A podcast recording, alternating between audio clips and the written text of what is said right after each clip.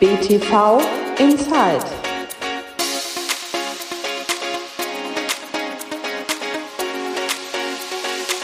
Und langsam aber sicher neigt sich die Tennissaison dem Ende entgegen.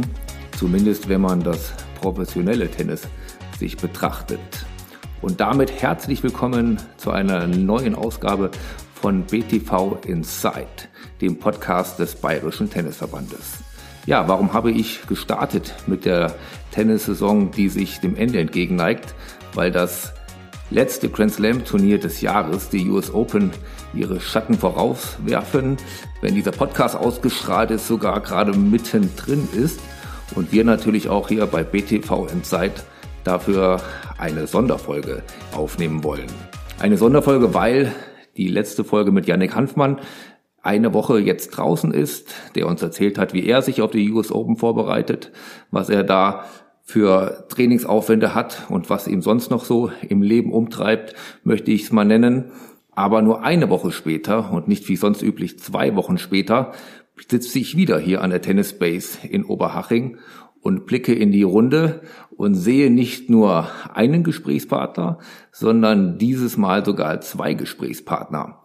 Und wenn dieser Podcast ausgestrahlt wird, werden diese beiden Gesprächspartner nämlich nicht mehr in Deutschland sein, nicht mehr hier an der Tennis Base in Oberhaching, sondern bereits in New York. Wahrscheinlich sich die letzten Vorbereitungen treffen für ihr erstes Match oder sogar schon gespielt haben. Denn gegenüber von mir sitzen die beiden Nachwuchstalente hier von der Tennis Base in Oberhaching, Max Rehberg und Philipp Florig. Hallo, grüße euch. Hi, ja, danke, dass wir da sind dürfen.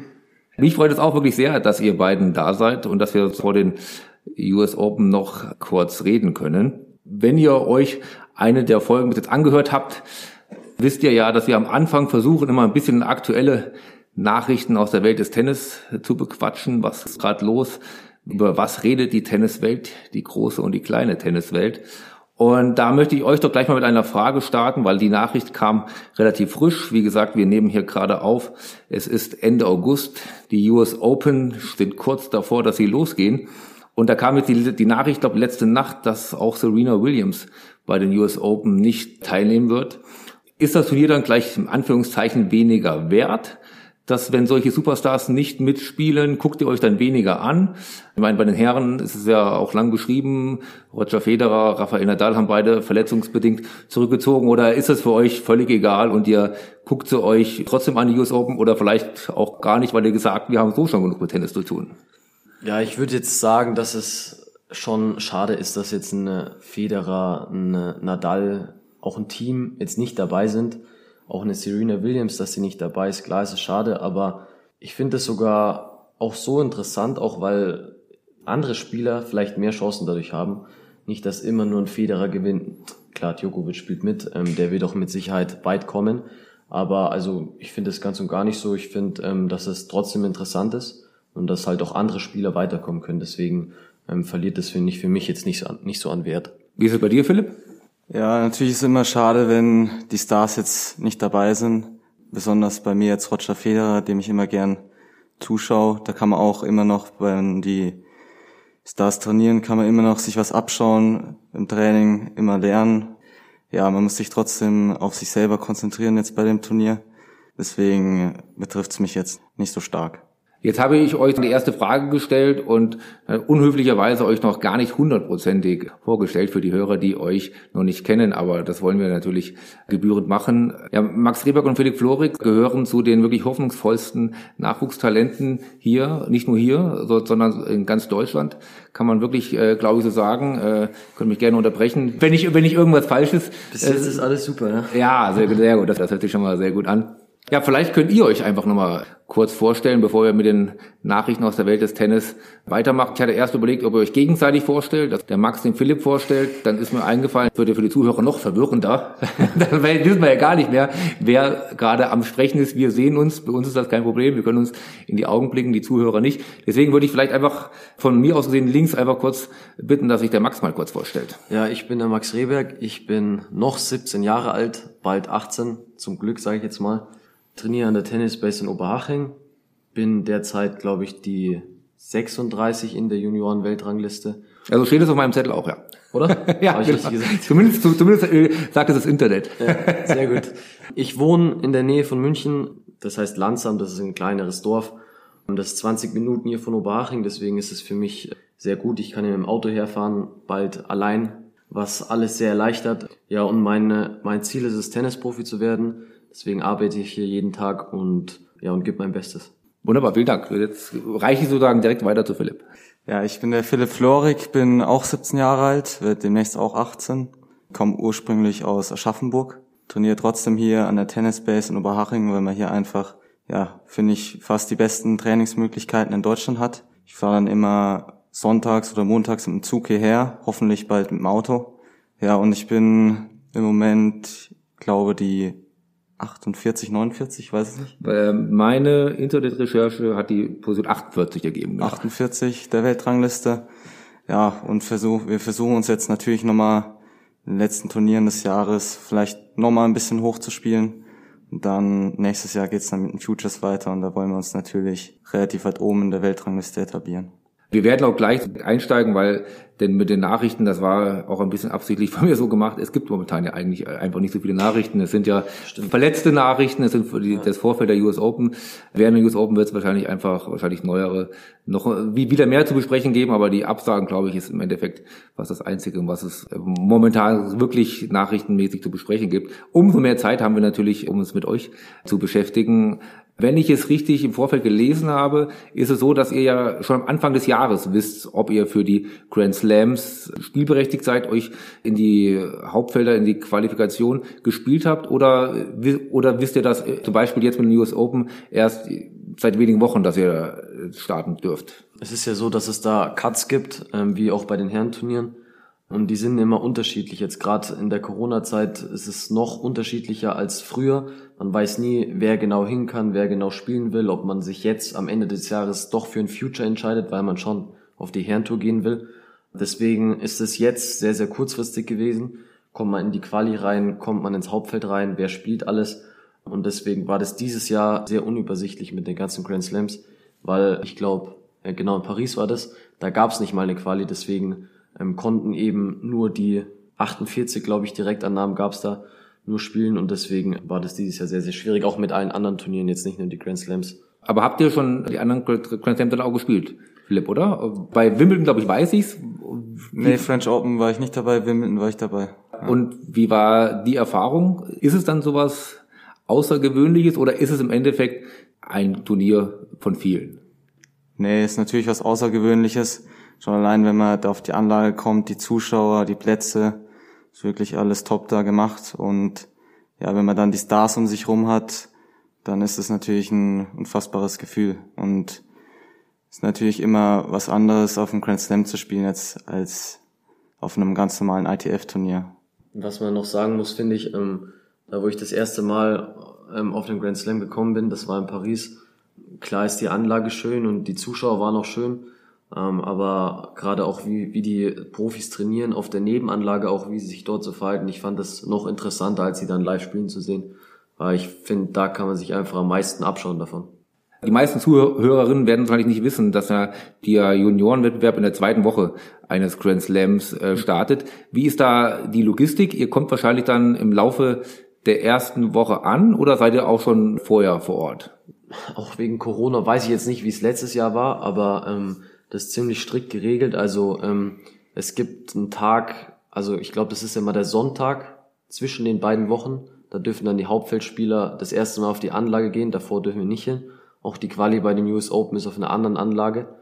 Aber das ist dann meistens ein Tag, wo du dann, ab da hast du dann freien Zutritt, natürlich nicht zu allem. Halt, du darfst in die Umkleiden, du darfst in den Essensbereich gehen.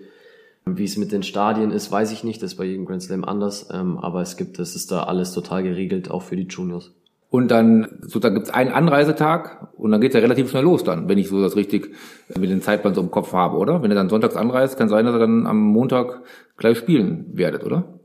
Ja, man versucht natürlich immer ein bisschen früher anzureisen, dass man ein bisschen Zeit hat, sich vorzubereiten auch. Wir reisen jetzt am Mittwoch an und ich spiele dann wahrscheinlich am Samstag Quali, der Max am Montag Hauptfeld. Ich hoffentlich dann auch. Wie viele Runden? Ja, ich bin, denke ich mal, gesetzt in der Quali, deswegen habe ich erst Runde freilos. Da müsste ich nur eine Runde gewinnen, damit ich mich dann fürs Hauptfeld qualifiziere. Sind das dann die ähm, absoluten Highlights des Jahres, was die Turniere angeht, auch was die Bedeutung, ich sage mal, für die Rangliste angeht, oder kann man sich auch über sehr, sehr gute Ergebnisse außerhalb der Grand Slams in der Rangliste hochspielen? Oder ist die Bedeutung auch von den Punkten her so groß, dass man sagt, eigentlich sagen kann, ohne ein gutes Grand Slam-Ergebnis würde es schwierig sein, ich sage mal, die Top 20 irgendwie der Junioren-Weltrangliste zu erreichen? Ja, also ich würde schon sagen, ähm, dass es natürlich der Höhepunkt ist aber man muss auch sagen, dass es bei einem Grand Slam immer am schwierigsten ist, weit zu kommen, auch wenn es da die meisten Punkte gibt, aber da spielen einfach die Besten der Welt mit.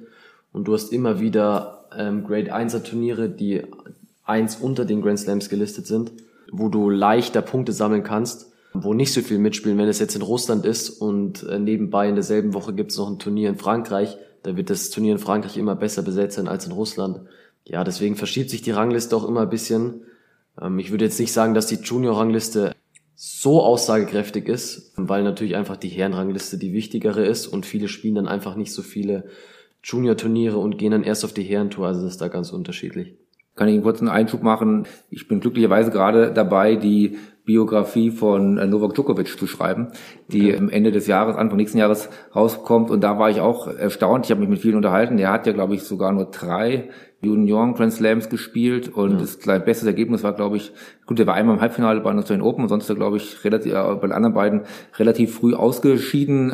Er hatte auch die Wichtigkeit, wo von ihm aus war nicht so weit oben, sondern weil er sich relativ schnell auf die Herrenturniere konzentriert hat und allgemein äh, weniger Turniere in der Jugend äh, gespielt hat. Wie sieht's bei euch aus, wenn man mal das Jahr oder vielleicht ist es für einen Monat einfacher zu sagen, wie viele Turniere würdet ihr sagen, spielt ihr im Monat? Jetzt zur Zeit in diesem Monat, ich habe weniger gespielt, bisschen. Ich habe jetzt nur nur New York eigentlich in dem Monat, sonst viel Training damit man sich dann auf den Winter gut vorbereiten kann. Normalerweise ist es, also mehr als zwei Turniere in einem Monat sind eher selten, weil du einfach irgendwann das körperlich nicht mehr hinbekommst ähm, und dann auch die Pause wieder brauchst. Klar, ich würde jetzt sagen, beim Philipp, das ist ein bisschen anderer Typ. Der spielt mehr Turniere. Das muss jeder selber wissen, wie viel er spielen will. Ist das so? Bist du mehr unterwegs? Ja, ich bin mehr unterwegs. Turnierreisen machen natürlich auch immer für mich persönlich mehr Spaß als jetzt Training, aber Trainingsphasen sind natürlich auch wichtig, um sich vor allem in jungen Jahren weiterzuentwickeln. Die braucht man einfach als Jugendlicher und die sind nicht zu unterschätzen, die sind einfach sehr wichtig auch. Aber auf den Turnieren entwickelt man sich natürlich auch weiter. Die Matches, die brauchst du halt, du musst die Erfahrung machen. Ja, die brauchst du einfach in den späteren Jahren dann. Ich würde mal gerne noch einen Schritt weiter nach vorne machen. Natürlich seid ihr am Anfang einer hoffnungsvollen Karriere, aber ihr habt ja auch schon einige Jahre äh, hinter euch. Mal ganz platt gefragt, wie seid ihr zum Tennis gekommen? Also bei mir ist es so, dass, ja, ich komme, würde jetzt nicht sagen, ich komme komm aus einer Tennisfamilie, aber mein Papa hat früher Tennis gespielt, hat auch mal Training gegeben, mein Onkel war auf dem College, ähm, sogar meine Oma spielt noch Tennis. Also das Ziel war jetzt nie Leistungssport. Meine Schwester hat auch sehr, sehr gut Tennis gespielt, aber hat dann auch irgendwie die Lust verloren, was ja auch normal ist, das muss man ja auch mögen. Ich war dann irgendwie gut einfach, muss ich sagen. Ich weiß es nicht warum, aber ähm, es hat mir auch sehr viel Spaß gemacht. Und dann habe ich mir gedacht, gut, solange es mir immer noch Spaß macht, dann gehe ich den Weg und bis jetzt macht es mir noch Spaß. Auch wenn das Training manchmal hart ist und ich mich dazu aufraffen muss, aber deswegen, mein Weg war jetzt nicht außergewöhnlich. Und bei dir, Philipp? Meine Familie hat mit Tennis eigentlich relativ wenig am Hut gehabt. Meine Eltern spielen überhaupt kein Tennis. Mein großer Bruder hat, ja, als er klein war, ein bisschen gespielt und durch den bin ich dann auch ein bisschen zum Tennis gekommen und habe dann angefangen, aber der spielt inzwischen auch nicht mehr. Also ich Von welchem Alter, ganz kurz reden wir da ungefähr, wann du angefangen hast? Mit fünf Jahren habe ich angefangen und ja, ich bin jetzt eigentlich fast der Einzige in meiner Familie, der zumindest leistungsorientiert Tennis spielt. Und so bin ich eigentlich zum Tennis gekommen durch meinen großen Bruder, der, ja, das hat mich bisschen fasziniert, das, der Tennissport einfach und dann wollte ich es einfach ausprobieren. Und es hat mir riesigen Spaß gemacht. Am Anfang ist es ja oft so, dass man sich ein bisschen ausprobiert, was die Sportarten auch angeht. Ähm, war da mal eine Option, wenn in Deutschland kommt man nicht drum rum, dass man nach Fußball fragt, ob man nicht auch mal irgendwie Fußball ja. spielen oder war es klar bei euch beiden, dass es Tennis sein soll? Nee, also klar war es nicht, weil ich habe Fußball gespielt, bis ich 13 Jahre alt war. Und mir persönlich hat Fußball mehr Spaß gemacht als Tennis. Aber ich habe einfach im Tennis die bessere Perspektive irgendwie gesehen. Und ich würde sagen, ich bin auch eher ein Mensch, der den, äh, ja, den Einzelsport braucht. Ich bin so ein bisschen auf mich fokussiert und ich will alles so selber regeln und ich will die Kontrolle über mich selber haben und deswegen hat Tennis für mich einfach besser gepasst. Ja, bei mir ist eigentlich relativ ähnlich. Fußball habe ich gespielt, seitdem ich klein war, immer auf der Straße, auf der Spielstraße, im Verein auch, bis ich dann zwölf oder dreizehn war.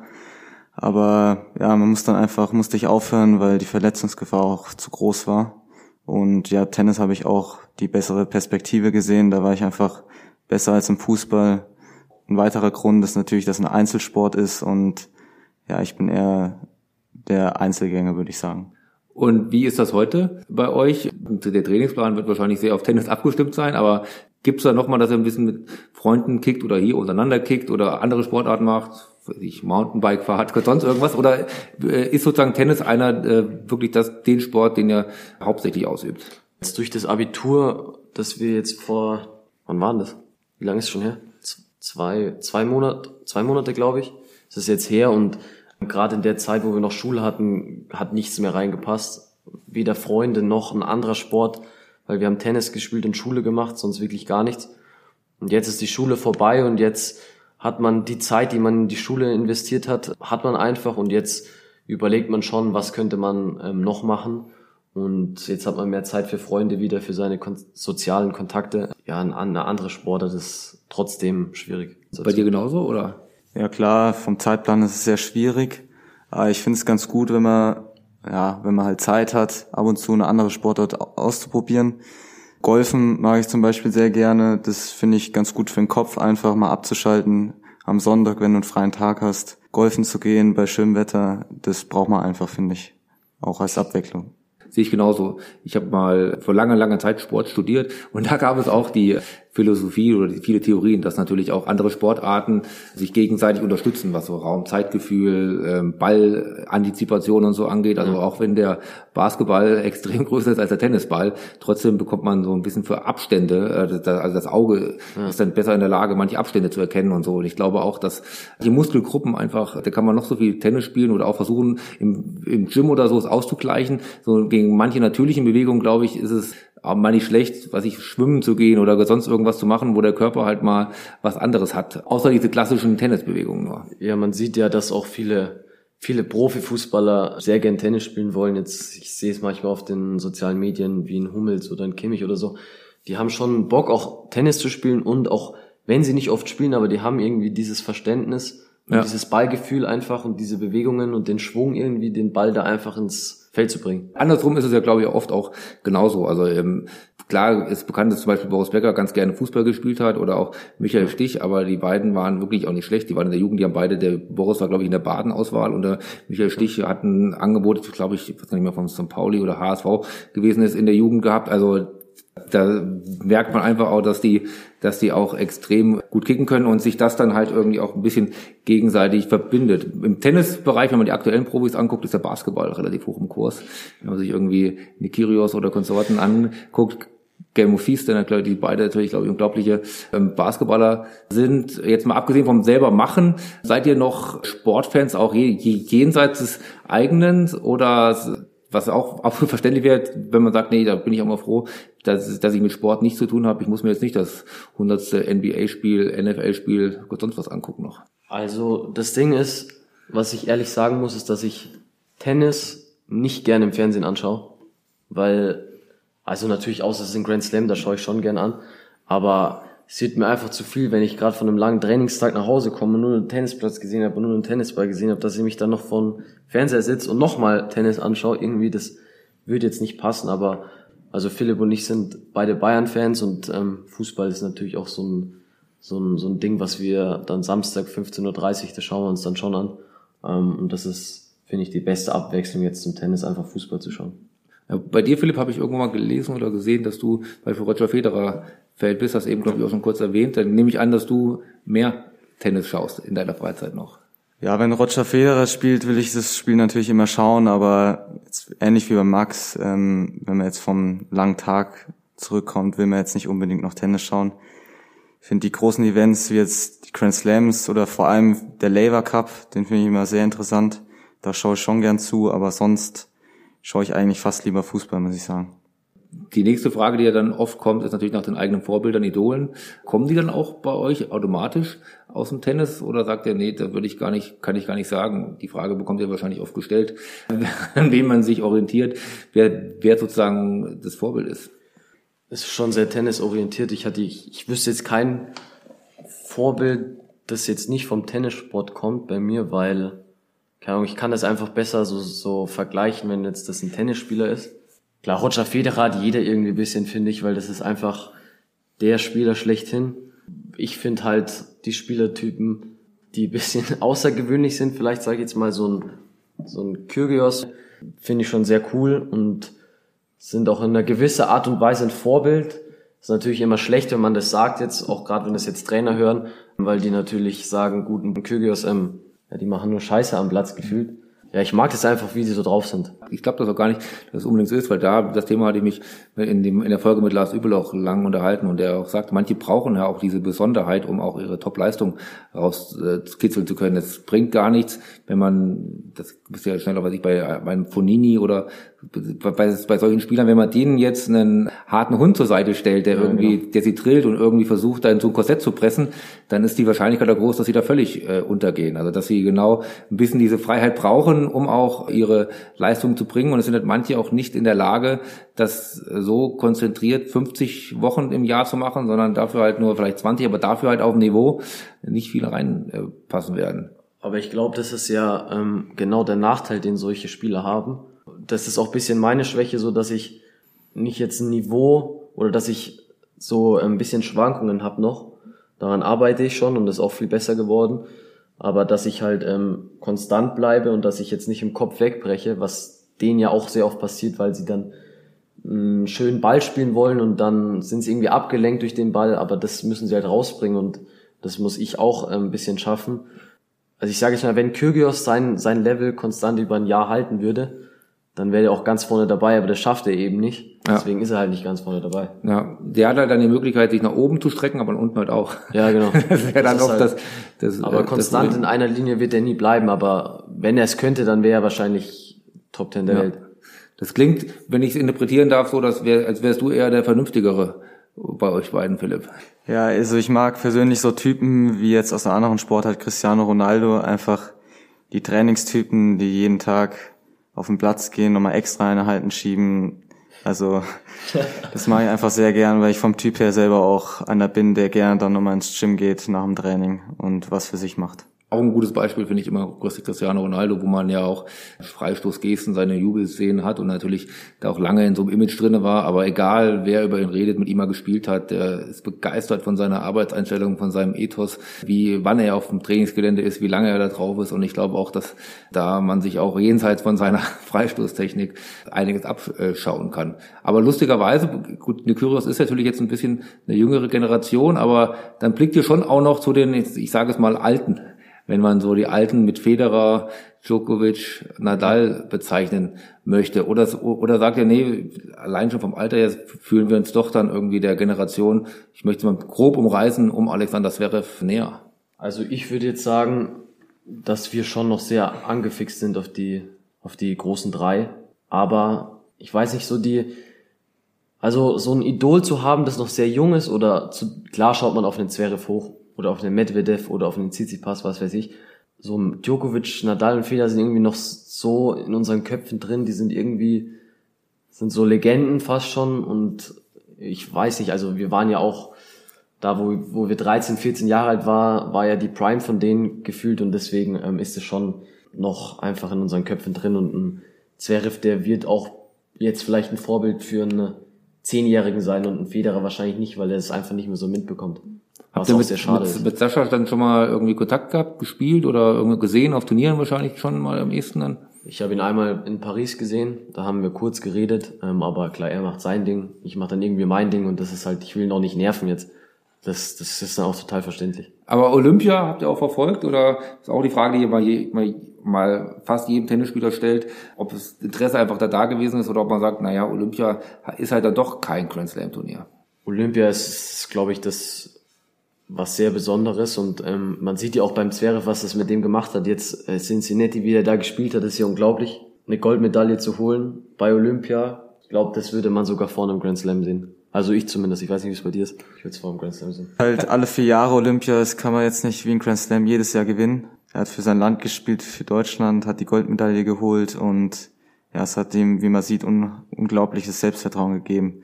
Und deswegen glaube ich auch, dass er bei News Open sehr gute Chancen hat, vielleicht auch den Titel zu holen. Ihr habt ja eben auch schon beide erwähnt, dass ihr gerade auch mit der Schule, mit eurem Abitur durch seid. Ich glaube, sind die Ergebnisse schon da? Darf man schon gratulieren? Oder? Ja, ja, ja, sind schon da. Ja, dann herzlichen Glückwunsch noch auf diesem Wege.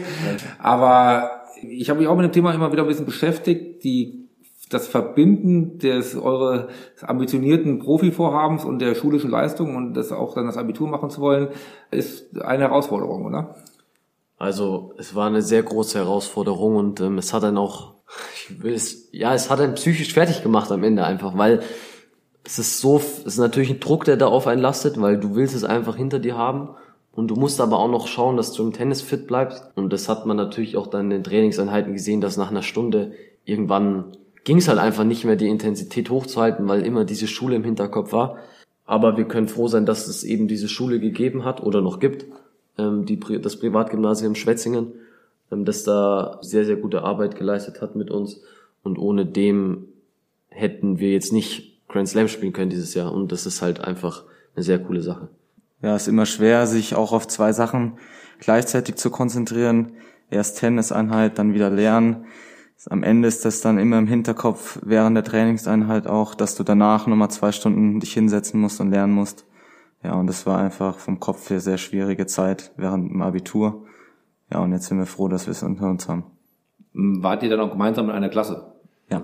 Bei dir, Philipp, kommt ja noch hinzu, dass ja ähm, die Entfernung doch auch noch eine andere ist. Mhm was beides angeht. Also ich komme so halbwegs aus der Nähe von Aschaffenburg, ich komme aber aus Hessen, da war immer das Lustige, dass Aschaffenburg immer zu Hessen noch gezählt hat und wir mhm. immer gegen Aschaffenburg äh, Punktspiele hatten, obwohl es ja, glaube ich, geografisch in Bayern in, in Bayern liegt, habe ich nie so richtig verstanden, äh, wie, wie da die Einteilung ist, aber du musst ja dann äh, von, vom einen Ende Bayerns zum anderen reisen und ja. nebenbei noch dann zur Schule noch eine größere, ein bisschen größere Her Herausforderung auch, was so die Nähe zur Familie und so angeht, ja. oder? Ja, Aschaffenburg war für mich auch gefühlt eher Hessen, weil es einfach dreieinhalb Stunden von München entfernt ist. Ja, die Zugfahrten konnte ich eigentlich immer ganz gut nutzen, weil ja, man kann währenddessen lernen. Wenn man jetzt selber Auto fahren will, kann man ja nicht währenddessen lernen. Das war immer ganz gut. Und klar, es ist natürlich schade, dass ich jetzt von der Familie ein bisschen entfernt bin. Aber ich bin in, im Alter angekommen, dass ich das, denke ich, irgendwie überwinden kann. Also irgendwann muss man ja auch selbstständig werden und ich glaube, im Alter von 17 Jahren ist das dann schon in Ordnung. Und eure Organisation vor Ort ist wahrscheinlich, dass du hier bist, also hier in der in auf der Tennis Base äh, übernachten kannst und du wahrscheinlich zu Hause bist dann äh, oder, oder Max, oder? Ja, ich ich penne daheim noch oder was ist noch? Ich penne daheim schon seit seit immer. ja, also ich kann da echt froh drüber sein, dass ich hier in der Nähe wohne. Ich beneide Philipp keineswegs, dass er da in der Woche zweimal rauf und runter fahren muss. Auch mit der Schule hat's ich vielleicht bisschen schlechter, weil das war in Mannheim, äh, in der Nähe von Mannheim. Aber sonst, ich kann da echt, ich bin auch total froh darüber, dass ich noch daheim leben kann und aber trotzdem, das Internat ist natürlich wichtig für den Philipp und ich glaube, das ist auch ähm, eine sehr gute Sache, dass er da hier schlafen kann.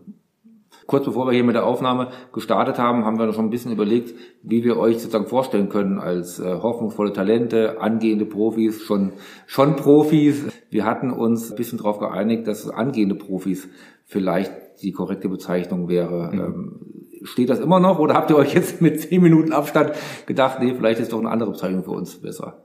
Ja, das ist jetzt, ja, für uns ist es der Übergang sozusagen zwischen Jugend und Herren. Also ähm, angehender Profi ist eigentlich die korrekte Bezeichnung, würde ich sagen. Also zum Profi fehlt noch viel, würde ich sagen, ja. bei uns. Aber ja, eigentlich nur das Preisgeld, oder? Von, von, dem, von, dem, von dem Arbeitsaufwand und so, von dem, wie ihr euren Tag gestaltet. Ich meine, das ja. unterscheidet sich ja gar nicht mehr so viel, oder? Von ja, das, das Preisgeld, das wäre natürlich schön, wenn es schon da wäre. Ja, der Trainingsaufwand ist, ist, ist, würde ich sagen, ähnlich mittlerweile. Wir spielen jeden Tag, wir sind, wir fahren um neun Uhr oder wir fangen um neun Uhr an und zwei Stunden Mittagspause und es endet um 17 Uhr. Also der Trainingsaufwand ist, denke ich, gleich. Nur halt vielleicht paar Sachen, paar spielerische Sachen fehlen einfach noch dazu. Und wie gesagt, wie du gesagt hast, das ist preisgeil einfach. Wenn ihr euch dann so drei, vier Jahren seht, das ist ja eine, eine Weichenstellung, die auch mit, der, mit dem Übergang vom Juniorentennis zum Herrentennis da geht. Ähm, habt ihr dann eine wirklich Vorstellung, wo ihr, wo ihr, wo ihr da seid? Da kommt ja dann auch immer schnell die Frage dann auch nach dem College in den USA, was ja auch für viele eine Option ist. Ich, wenn ich richtig vorher gelesen habe, habt ihr das, zumindest du Max, ausgeschlossen, weil du lieber gleich es versuchen willst auf der Tour als Profi oder gibt's da inzwischen ein Umdenken? Nee, es gibt kein Umdenken. Also ich glaube, wenn es ein, wenn's ein Umdenken oder wenn's, wenn man sich nicht sicher ist, ist es eh falsch. Ich habe mich dazu entschieden, jetzt erstmal Tennis zu spielen und nichts anderes zu machen. Ich meine, wir sind 17 Jahre alt, wir haben Zeit und ähm, mein Plan ist so, dass ich es halt probiere und schaue, wie weit es geht. Wenn es klappt, nice. Wenn es nicht klappt, dann, keine Ahnung, fange ich mit 20 an zu studieren hier. Also das ist, finde ich, also ich mache mir da jetzt keinen Druck. Und studieren heißt dann auch ähm, hier oder dann ist dann wirklich ein College in den USA eine Option? Mm, Also College ist dann keine Option mehr, weil du Nicht ein in- oder zwei Jahre nach deinem Abitur dahin gehen musst, um in der Okay, ja. ersten Liga zu spielen dort. Und das Ja. werde ich nicht machen. Nee. Und bei dir, Philipp, habe ich, glaube ich, einen Beitrag gesehen äh, im Fernsehen, wo du mit einem ehemaligen College-Spieler, glaube ich, trainiert hast in Aschaffenburg. Au- Auch ein Deutscher, ich, weiß nicht, wahrscheinlich, wahrscheinlich auch bei dir aus der, aus, der Nähe in Aschaffenburg kommt, der jetzt mehrere Jahre auf dem College gewesen ist. Und ich hatte das Gefühl, dass es für dich eher mal eine Option sein könnte. Oder hast du, oder siehst du das genauso wie Max? Nee, für mich ist auch keine Option. Ich will jetzt auch erstmal hier bleiben. Ähm, wir sind ja 17 Jahre alt, wir haben wie gesagt noch viel Zeit. Und ja, durch das Abitur jetzt haben wir auch so eine kleine Absicherung jetzt, wie vielleicht viele andere aus anderen Ländern auch nicht haben. Und ja, wir haben jetzt erstmal keinen Druck. Wir versuchen jetzt jetzt reinzuspielen in die Profiszene und ja, dann schauen wir, was am Ende rauskommt. Gibt es da eine ähm, Benchmark oder ein Ziel, das ihr euch gesetzt habt? Es gibt die Geschichten von Andrea Petkovic, die, wo der Vater, ehemaliger Davis Cup Spieler, völlig dagegen war, dass sie Tennisprofi wird und dir gesagt hat, ja, pass auf, wir machen das zusammen und wenn, wir, äh, wenn du in einem Jahr die Top 100 geknackt hast, dann darfst du weitermachen und ich, und ich, und ich bin dabei. Also, oder sagt ihr, nee, irgendwie so, so eine Ranglistenposition oder so setze ich mir nicht als Ziel, um zu beurteilen, ob dieser Weg erfolgreich war oder nicht.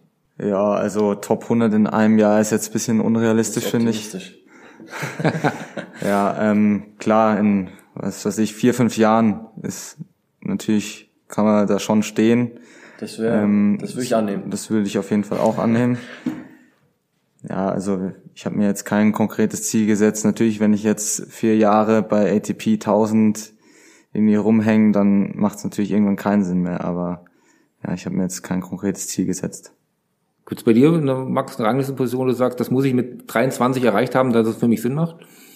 Ein Ziel nicht, weil ich glaube, wenn man jetzt ein Ziel hätte, dann wäre es wieder so notgedrungen, dass du da alles dafür dran setzt und alles irgendwie außer Acht lässt, sondern ähm, so Schritt für Schritt einfach. Wenn, wenn die 750 Marke geknackt ist, dann kommt halt die 500 Marke, wenn die, dann die 250, dass man halt einfach so weiterschaut. Ich habe mir jetzt kein Ziel gesetzt, dass ich bis 20, 250 stehen muss. Ich glaube, das wäre falsch, sondern es muss ja auch noch irgendwo der, ja, der, der Wille muss da sein und halt auch der Spaß, das muss man irgendwie immer schauen und sich nicht zu viel Druck machen, weil sonst wird's nichts.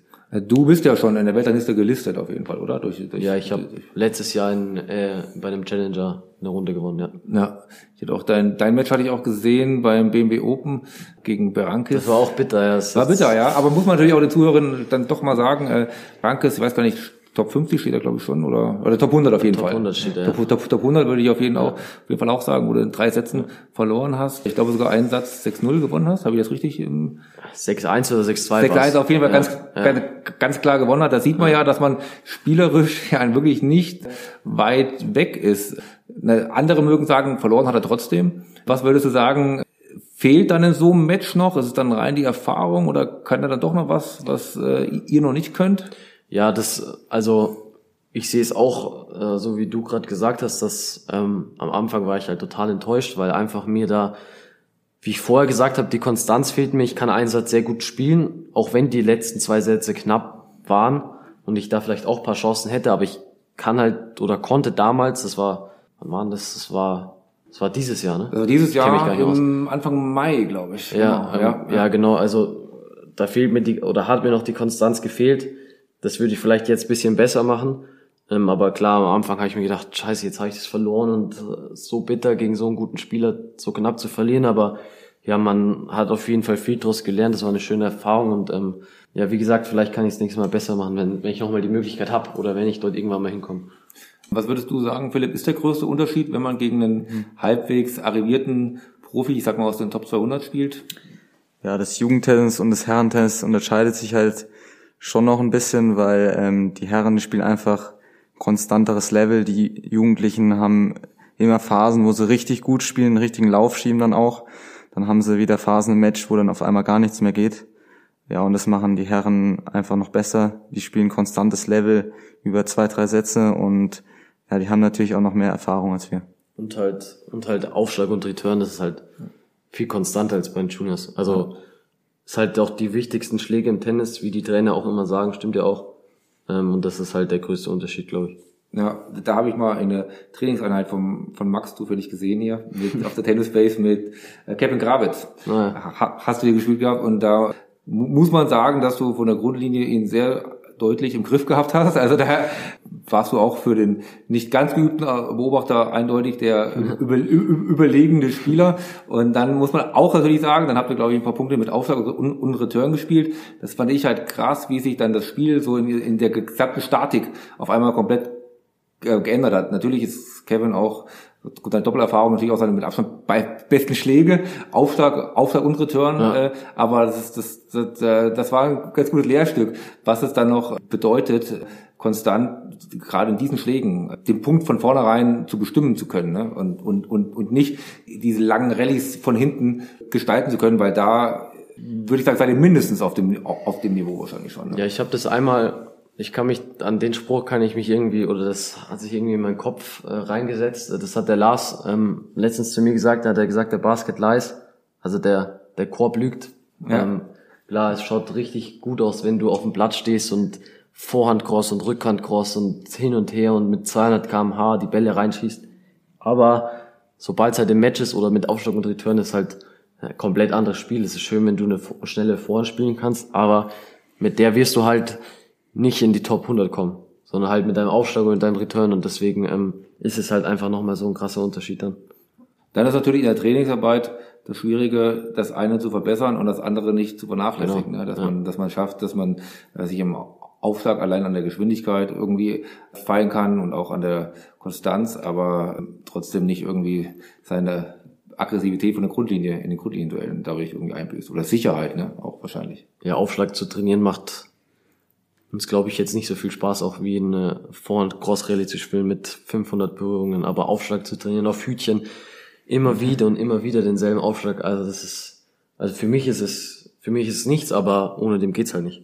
Man hätte in den Nachrichtenblog ganz am Anfang noch eine Nachricht mit reinnehmen können, denn bei den US Open in New York gibt es das erste Mal die Möglichkeit, dass man, dass die Veranstalter Räume zur Verfügung stellen, wo man sich mit Psychiatern, Psychologen, äh, Psychiater nicht Psychologen, zurückziehen kann.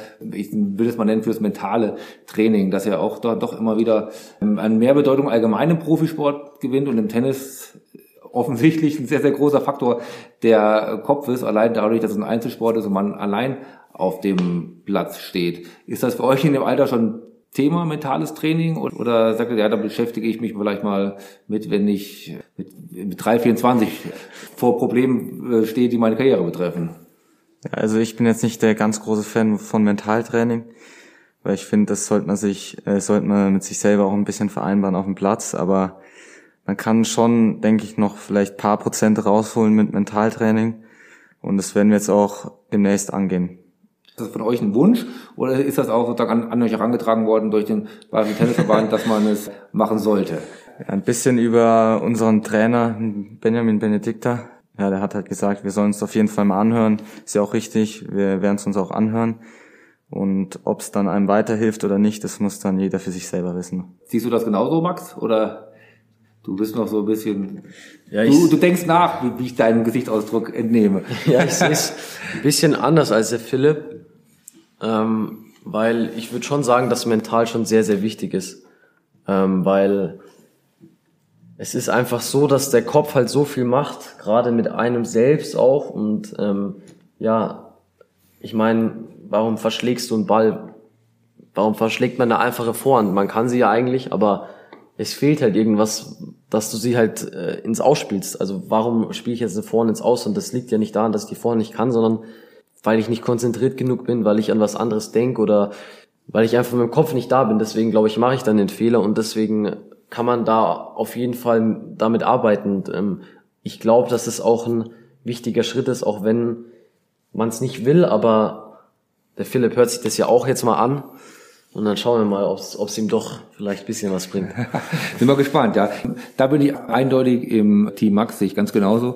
Kann ich wieder ein bisschen Eigenwerbung machen, habe ich auch ein Buch drüber geschrieben, das die Starmacher heißt, wo auch viele Tennis oder Mentaltrainer, die sehr, sehr viel mit Tennisspielern zusammenarbeiten, drin vorkommen, wo es darum geht, welche, wie die Stars oder welche Teams hinter den Stars stehen, wie viel mhm. für äh, Physios, Mentaltrainer die Stars nach vorne bringen und wie groß diese Teams sind und wie entscheidend dieser Einfluss ist, um gerade diese Prozentpunkte rauszuholen. Ähm, eine Anekdote, die ich da nicht drin habe, aber wo ich glaube, dass, es, dass man das dran sieht, ein guter Freund von mir, der war mal Nummer drei der Jugendweltrangliste im gleichen Jahrgang wie Roger Federer und okay. hat gegen ihn im Wimbledon Halbfinale glaube ich, 7-5 im dritten verloren. Also war ganz knapp damals. Und seine beste Platzierung der Weltrangliste war, glaube ich, dann ist er nie über die 260 hinauszukommen. Das ist ein Kroate, ist dann zwar auch Davis Cup Sieger geworden als Doppelspieler für Kroatien, aber wenn ich den treffe ich heute immer, immer mal wieder und der äh, hat mir ja schon gesagt, dass er daran fast verzweifelt wäre, dass er das Gefühl hatte, so gut zu sein wie Roger und dass er das viel, viel früher auf mentale Hilfe Mentale Hilfe klingt schon wieder ein bisschen krankheitsbedingt. Mentale Unterstützung kann man das, glaube ich, eher nennen. Und er zum Beispiel wäre nicht darauf gefasst gewesen, so viel zu verlieren am Anfang, dass ja. er sozusagen als einer der Top-Jugendlichen ja. eine Niederlage nach der anderen gehabt hatte und da, dadurch sich das Selbstvertrauen sukzessive nach unten entwickelt hat und er irgendwann glaubte, er wäre einfach ein schlechter Tennisspieler. Das ist, glaube ich, nicht so einfach zu verarbeiten, wenn man als dass so, so wie auch sehr ambitionierte Jugendspieler rauskommen, die natürlich logischerweise noch viel gewinnen momentan und auch gerade in ihren Altersklassen sehr, sehr viel gewinnen, viele Matches gewinnen, aber natürlich dann auch irgendwie damit klarkommen müssen, dass sie wahrscheinlich die ersten Jahre auch viel verlieren werden. Also das ist ja, und das ist glaube ich nicht so einfach, damit oder einen Weg zu finden, das richtig zu kanalisieren. Da kann einem, glaube ich, jemand helfen bei. Ja, und ich glaube, das Gefährliche ist daran, wenn du nichts dagegen machst, bist du halt irgendwann in diesem Sumpf drin, dass die halt irgendwann wenn du jetzt, keine Ahnung, 10, 15, 15 äh, Niederlagen am Stück hast, dass du irgendwann, ja, dass das bisschen so abprallt an dir, diese Niederlagen, weil eigentlich solltest du dich ja über eine Niederlage ärgern, aber irgendwann denkst du ja, du bist eh so kacke, ähm, ja. das habe ich halt verloren, ja gut, okay. Ja, genau so ist das. Also genau diese, dass du eine Gleichgültigkeit einsetzt, die einen dann, glaube ich, hemmt, die einem dann nicht, wo man dann nicht das Gefühl hat, das Potenzial äh, abzurufen. Also ich bin gespannt. Ich würde auf jeden Fall empfehlen. Ich glaube, dass das auf jeden Fall was bringen kann. Ja. Was, was mir noch auf, was ich gerne noch mit euch besprechen würde, wenn, oder lass uns mal, ich möchte mal die Frage so starten. Wenn ihr ein Match verliert am, und euch mit dem Gegner Handshake am Netz macht, ist es dann auch einfach nur ein Handshake oder beim Profis sieht man zum Beispiel oft eine Umarmung und dass man irgendwie noch ein paar nette Worte füreinander hat? Oder wie würdet ihr sagen, ist ein typisches, typischer Handshake am Netz? Ja, also es kommt natürlich immer darauf an, wie gut man jetzt mit dem Gegenüber befreundet ist. Ja, bei einem, den ich jetzt nicht kenne, dem sage ich natürlich, dass er ja gutes Match, du hast gut gespielt. Ähm, ja, es macht jeder unterschiedlich jetzt. Manche sagen auch gar nichts, weil sie ähm, ja so traurig sind, so genervt sind, dass sie einfach einen nicht mal anschauen beim Handshake. Das finde ich ein bisschen respektlos. Ähm, muss immer, finde ich, irgendwas sagen. Klar, wenn man jetzt gegen einen guten Freund spielt, dann ja, ist schon eine Umarmung manchmal dabei. Ja gut, aber eine Umarmung, wir haben uns auch noch nie umarmt. Nicht wirklich. Also eine Umarmung gibt's ja bei den Juniors eigentlich nicht. Ja, so richtig nicht, halt so ein bisschen abklopfen, ja, ich sagen. So, so auf die Schulter klopfen, so ein ja, bisschen. Genau. Ja. Ich komme drauf, weil ich habe, das hat eigentlich einen Podcast von äh, Toni Groß und seinem Bruder Felix gehört, die hatten Boris Becker zugeschaltet. Da hatte Boris Becker gesagt, dass er sich so extrem wundern würde, wenn heute Djokovic gegen Nadal spielt, dass die sich so umarmen würden danach am Netz, wenn sie gegeneinander gespielt hätten.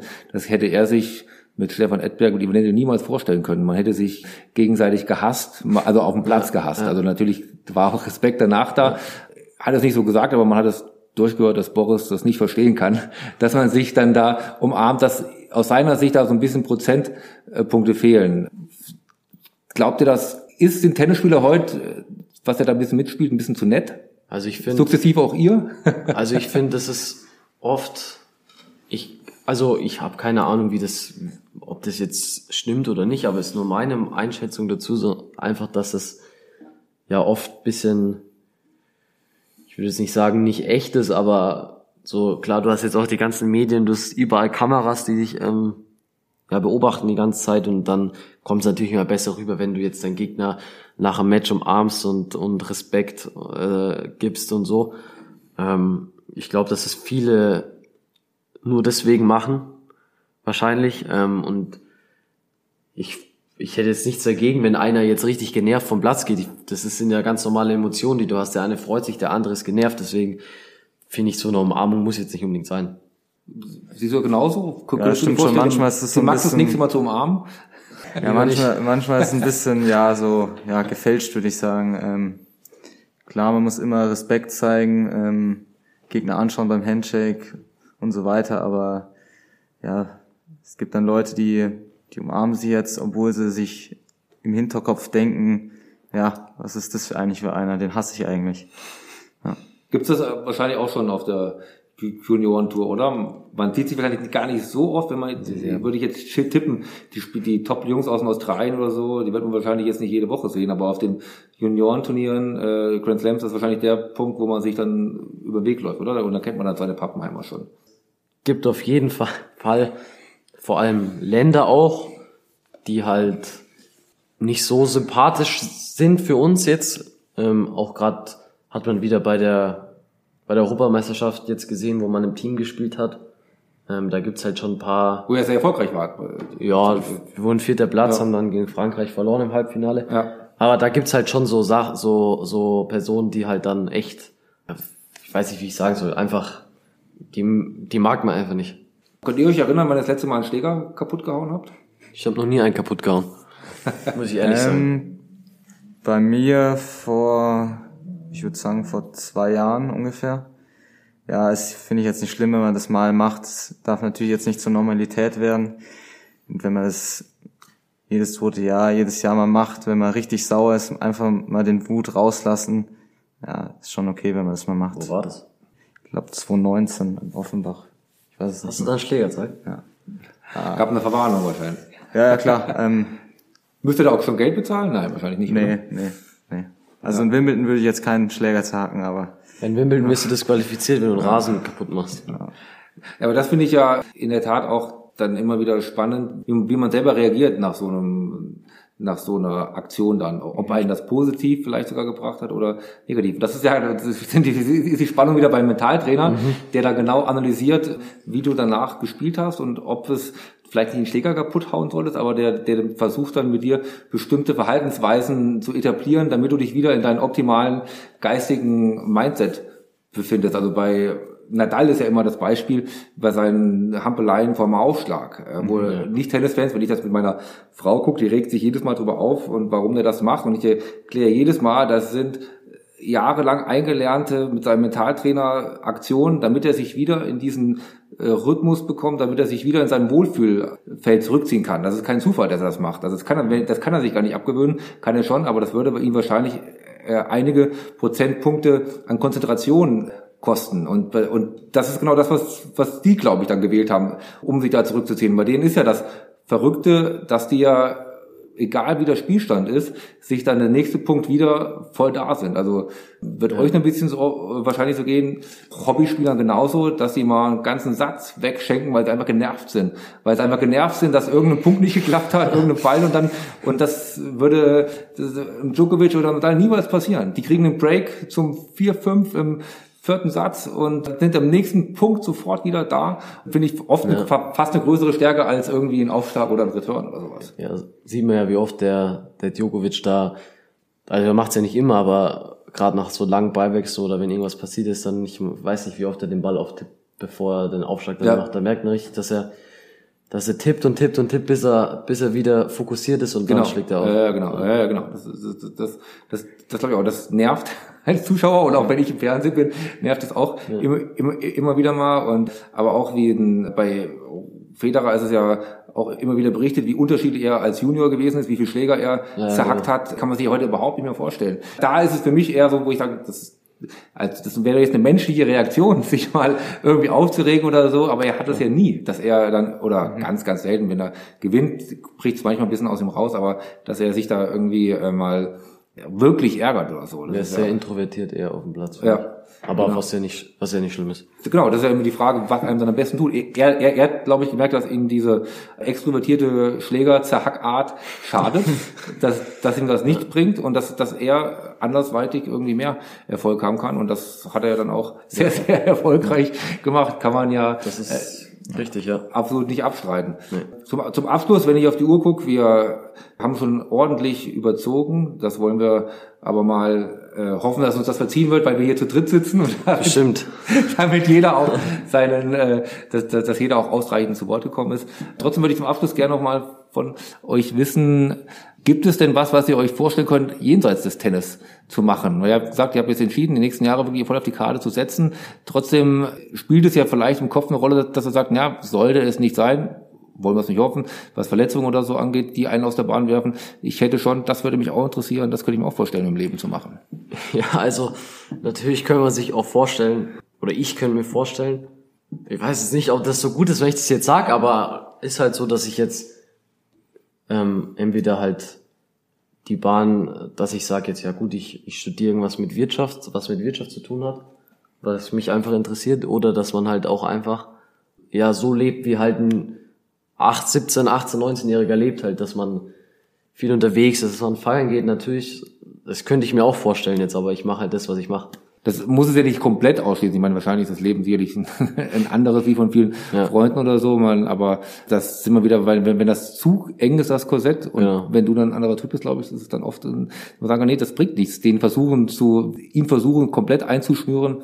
Nee, das es, es, es macht es macht doch eigentlich hier keiner, deswegen ja. ähm, finde ich das auch ganz gut. Ja, ja ich habe auch mit äh, ich, doch mit Lars, glaube ich, muss es ja gehört haben, haben wir auch kurz, mhm. hat er auch kurz über dich gesprochen und ich okay. glaube, er hat das auch schon dich da richtig eingeordnet und hat gesagt, klar, natürlich muss man hier und da noch einfangen, aber auf, auf der anderen Seite ist ja das Wichtige, ihm dabei nicht seiner Stärken zu berauben. Ja, ja, das ist ja sozusagen auch, dieser Charakter ist, ist ja auch eine absolute Stärke. Ja. Und bei dir, Philipp, hast du irgendwie im Kopf was, wo du sagst, ja, da könnte ich, könnte ich mir vorstellen? Abseits vom Tennis?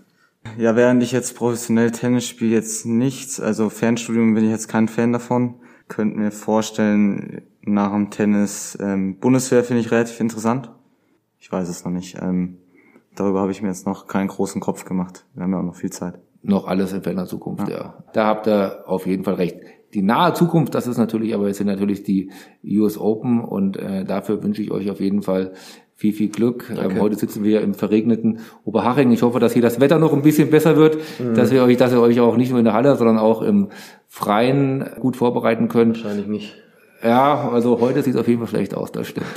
Aber ähm, ich möchte mich auf diesem Weg erstmal wirklich ganz, ganz herzlich für eure Zeit bedanken. Hat mir wirklich großen Spaß gemacht und ich denke auch, dass die Hörerinnen viel Spaß damit gehabt haben und wirklich einen Einblick bekommen haben, wie euer Leben aussieht und dass es doch ähm, so angehender Tennisprofi hört sich immer so nach ein bisschen ja, das kann doch gar nicht so schwierig sein. Aber ich glaube, man hat auch hier mitbekommen, dass da doch jede, jede Menge Arbeit hinter steckt und das Fall, nicht, ja. das nicht erst seit zwei Jahren, sondern eigentlich, wie ihr gesagt habt, seit ja, locker zehn Jahren und so und dass das ja. wirklich ja, im Endeffekt ein vollständiger Beruf und auch, ja. auch, seit diesem Zeitpunkt ist. Aber wie gesagt, erstmal wirklich viel Erfolg für die US Open in New danke, York und äh, vielen Dank, dass ihr heute bei mir gewesen seid. Danke. Gerne. Ähm, ja, das war die Sonderfolge von BTV Inside dem Podcast des Bayerischen Tennisverbandes, der normalerweise alle 14 Tage erscheint, aber dieses Mal nur eine Woche nachdem der Podcast mit Janik Hanfmann erschienen ist, weil heute bei mir zu Gast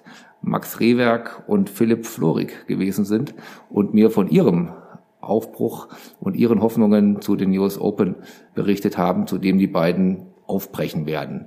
Ja, unser Podcast ist, wie ich es immer brav erwähne, alle 14 Tage auf dem Markt und überall dort zu abonnieren, wo es Podcasts gibt, sei es bei Spotify, Deezer, Apple Podcasts, überall, wo Podcast drin steht, kann man auch unseren Podcast abonnieren. Das würde mich sehr freuen, wenn der Podcast abonniert wird, gehört wird und eine Bewertung hinterlassen wird. Das wäre für uns sehr hilfreich. Und ansonsten hoffe ich, dass jeder Spaß hat, einfach nur der BTV Insight hört. Das nächste Mal kommen, wieder, kommen wir wieder regulär 14 Tage nach diesem Podcast raus. Und ich bedanke mich bei allen, die heute zugehört haben und freue mich schon auf das nächste Mal. Und tschüss.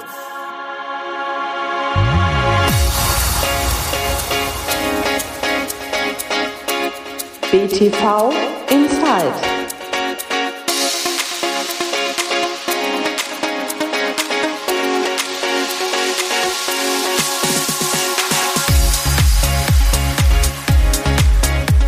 Inside.